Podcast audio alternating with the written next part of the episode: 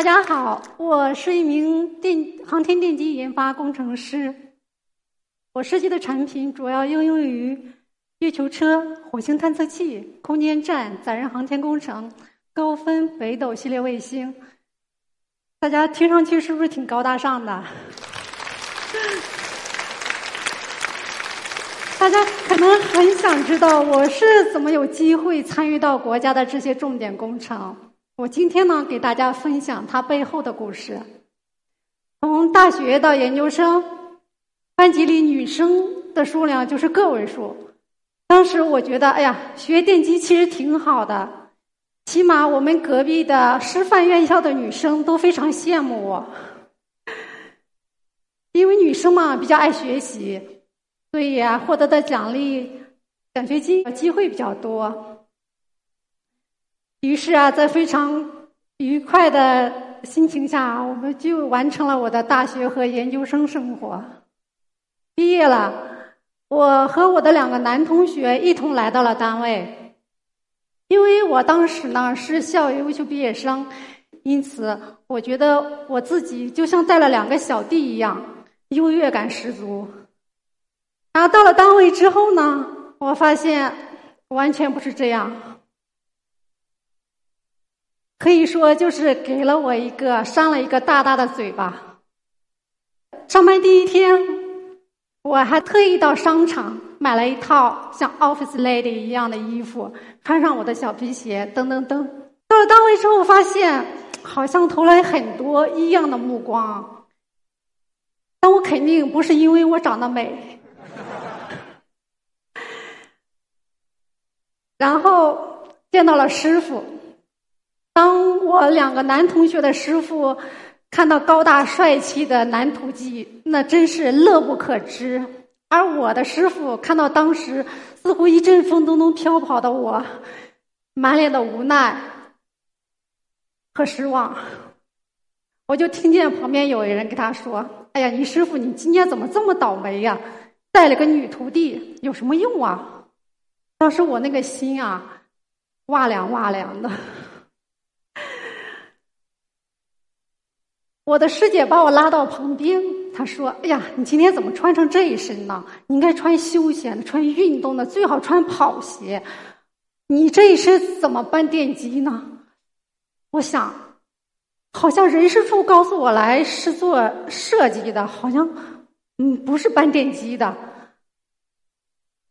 后来我才明白，原来做研发，从产品的设计、加工、生产。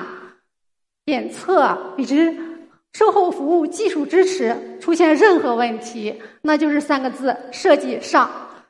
因此，我们在任何的时候，在办公室待的时间是最少的，经常是在车间。就这样，我一不小心在上班的第一天就成了我们所里的名人，也给领导留下了不适合做科研的印象。住所一段时间，我一个课题也没有接到。当我的和我一起来的男同学，当他设计的用于导弹上的电机都已经快发射了，我依然没有拿到一个课题，我极其的郁闷。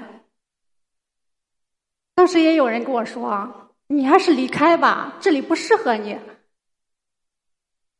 虽然我的外表比较柔弱，但是我的性格比较倔强。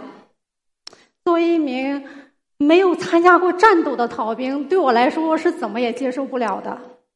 其实，最简单的一句话就是不服气。我想没有课题没关系嘛，我可以学习嘛。于是啊，我就成天泡在车间里研究每一道工艺工序。就这样，入所一年后。我终于拿到了我的第一个课题，我当时记得非常的清楚，它是用于弹道导弹用的特种电机。这款电机虽然设计出来已经有三十多年，但是它一直在零基品上没有是零，是一个它的一个技术瓶颈。虽然你可能在这个项目上面会耗费很大的精力，也可能会没有任何的成果，但这个对于我来说。非常的珍惜这个机会。为了做实验，因为试验台是有限的，所以我都是等他们下班了去做实验。每一次，当我最后关灭整栋楼的最后一盏灯，我都会告诉自己：“你一定可以的。”就这样，四个月之后，通过我进行的高次谐波补偿，将这款电机由原来的。由原来的零极品为零，一直为零的三十多年的没有任何突破的瓶颈，达到了当时零极品达到了百分之九十四。因为这件事情，领导也对我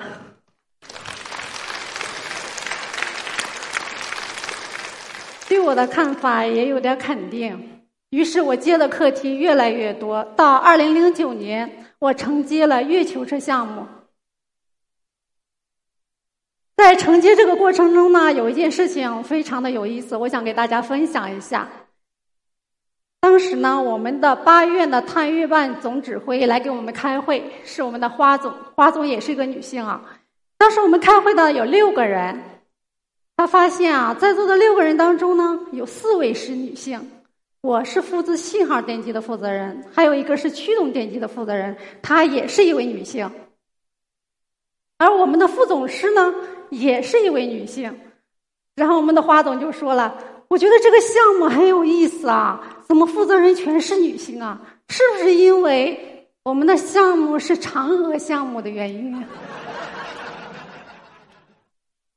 这个项目的开始呢，它是不是一款电机，而是三款不同的电机？它为什么最终做成了一款呢？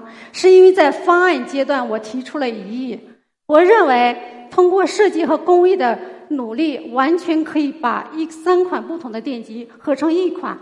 可能大家不了解电机到底是什么东西，它在月球车上面到底是怎么使用的？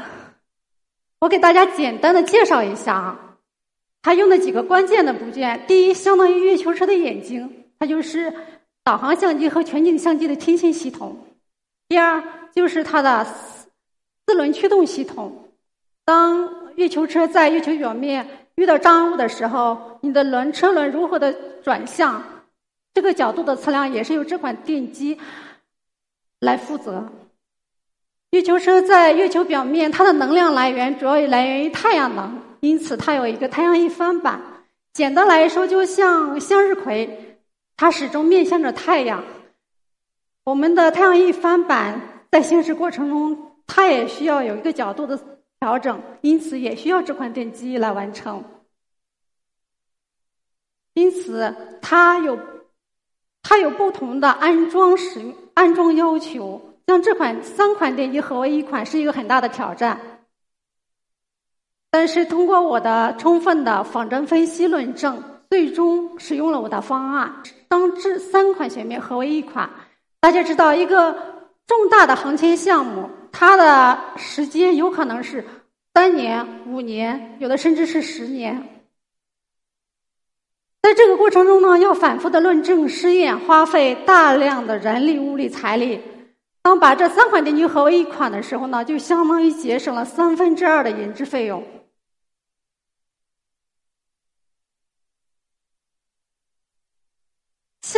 是方案是落定了，但是后面我们面临的是更多的困难。为什么？因为月球车的表面的环境非常的复杂，它要经受住极呃三百多度极限高低温的考验。当时国内在这方面几乎就是一个空白，在国外呢也没有任何的参考，因为这方面的资料对我们是封锁的。所以一切呢都是从零开始。哦，在研制过程中，我们也遇到很多的瓶颈。比如说，我们举一个很小的例子，比如它一个绝缘材料，它在宇宙当中可能使用过程中，它可能释放一些物质污染物。如果是用在光学系统，它会造成很大的影响。因此，这个材料的选择就要研究它的放气性。它需要做很多的试验，通过试验建立它的模型，通过模型分析如何以何种温度、何种时间减小它最小的放射性。所以这个过程非常的基础而繁杂。其实这个项目的完成，它的意义不仅在于完成了这个月球车项目，更重要的一点，我认为，它为我国宇航环境小型化奠基的研究提供了很宝贵的经验，也提供了很珍贵的技术资料。在二零一三年的时候，我们完成了月球车的模样和出样的鉴定。到二零一四年的时候。在一次做实验的时候，我发现我出现了大出血，因为那时候我发现我怀孕了。医生呢建议我说：“你最好还是休息，因为你这样很有可能会流产。”但是我也非常的纠结，因为我也属于高龄产妇，已经当时已经三十二岁了。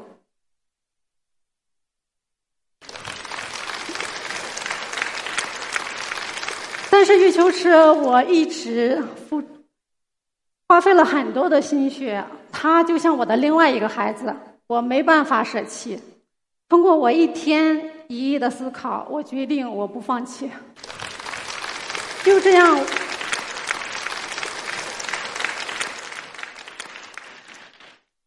就这样，我坚持到了我孩子出生的前一周。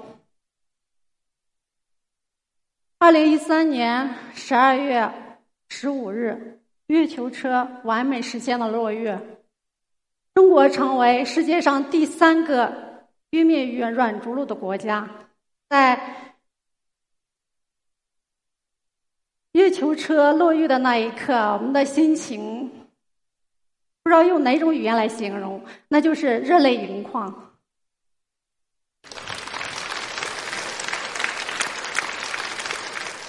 二零一四年二月二十三日，我的儿子降生了。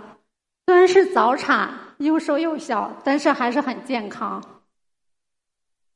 在孩子两岁多的时候，有一天在家里看电视，画面上突然有一个月球车的画面，然后我就跟他说：“我说，晨晨，你快看。”那就是月球车，上面有十四台电机是妈妈设计的，现在在月球上呢。他的反应让我非常的意外，他静静的看了我几秒钟，伸出大拇指：“妈妈，你真棒！”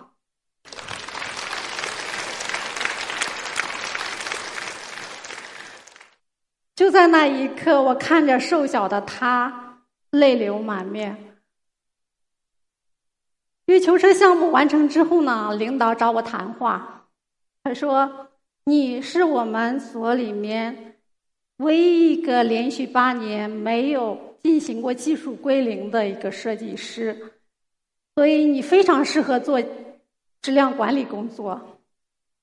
也就是说，让我去做走管理路线。”这对于我来说呢，也是一个很大的选择。当然了，要给我升职加薪了，是我很高兴。但是我跟领导说：“我说能不能让我考虑一下？”我回去考虑了三天，我不停的问自己：“你究竟想干什么？”其实这么多年，就是因为一句不服气，我坚持到了现在。我非常享受我一次次攻克难题的那种那种成就感，也非常每一次把我的孩子送到太空当中那种呃难以言表的成自豪感。于是我就跟领导说，我还是比较适合做研发设计。当时领导给我分析的很透彻。他说：“如果走研发岗位呢，你有可能到退休，你也只是一个设计。但是呢，走如果走管理岗位呢，你会有更大的、更快的上升空间。但是，我觉得我还是遵循我内心的选择吧。到现在，有的时候有人会问我：你会不会后悔当初的选择？我说，嗯，我不后悔，因为正是因为这种选择，我才有机会参与到国家的这些重点工程。当然，领导对我的肯定，我是非常的开心，因为等到这句肯定，我等整整等了八年。我刚才提到一个什么是技术归零，我给大家解释一下。技术归零呢，就是，呃，你的产品用到用户那里，在调试使用阶段出现任何问题，你都要所有的技术状态从头开始。也就是说，你要从头从源开始查起它的故障原因。所以，对于每个设计来说，简直就是一个灾难。当你看到一个设计师蓬头垢面、像风一样的从你身边走过的时候，你敢肯定这个人肯定正在归零。所以有人问你，你为什么不归零？你的秘诀是什么？我说我的秘诀就是，不要把你的产品当成一种产品，而是当成一种责任。有一次，我们在车间里，我发现一个在下线的过程中，有一个小姑娘，她把她的引出线打了一个结。因为对于我们来讲啊，引出线根据引出线的它的线径，它有一个最小的弯折限度，它这种打折完全是不符合要求的。所以我就说，你这台电机不要再下了，重拆重下，因为。这款电机可能就是他一天的劳动成果。虽然做这个决定呢比较残忍，但是对于我来说呢，我认为是非常的值得。因为航天产品它不可以返修，它升上天空之后，它只有一次机会。对于载人航天工程，它关乎着宇航员的生命，所以对我来说。我们的设计的产品不是产品，而是一种责任。能够有机会参与到国家的这些工程，我感觉到非常的自豪。看着我的孩子一个个遨游在太空当中，有一种无以言表的自豪感。现在他已经到达了月球，明天他将驶往火星。我相信在不久的将来。它会到达更远的太空，为人类探索更多的宇宙奥秘。谢谢大家。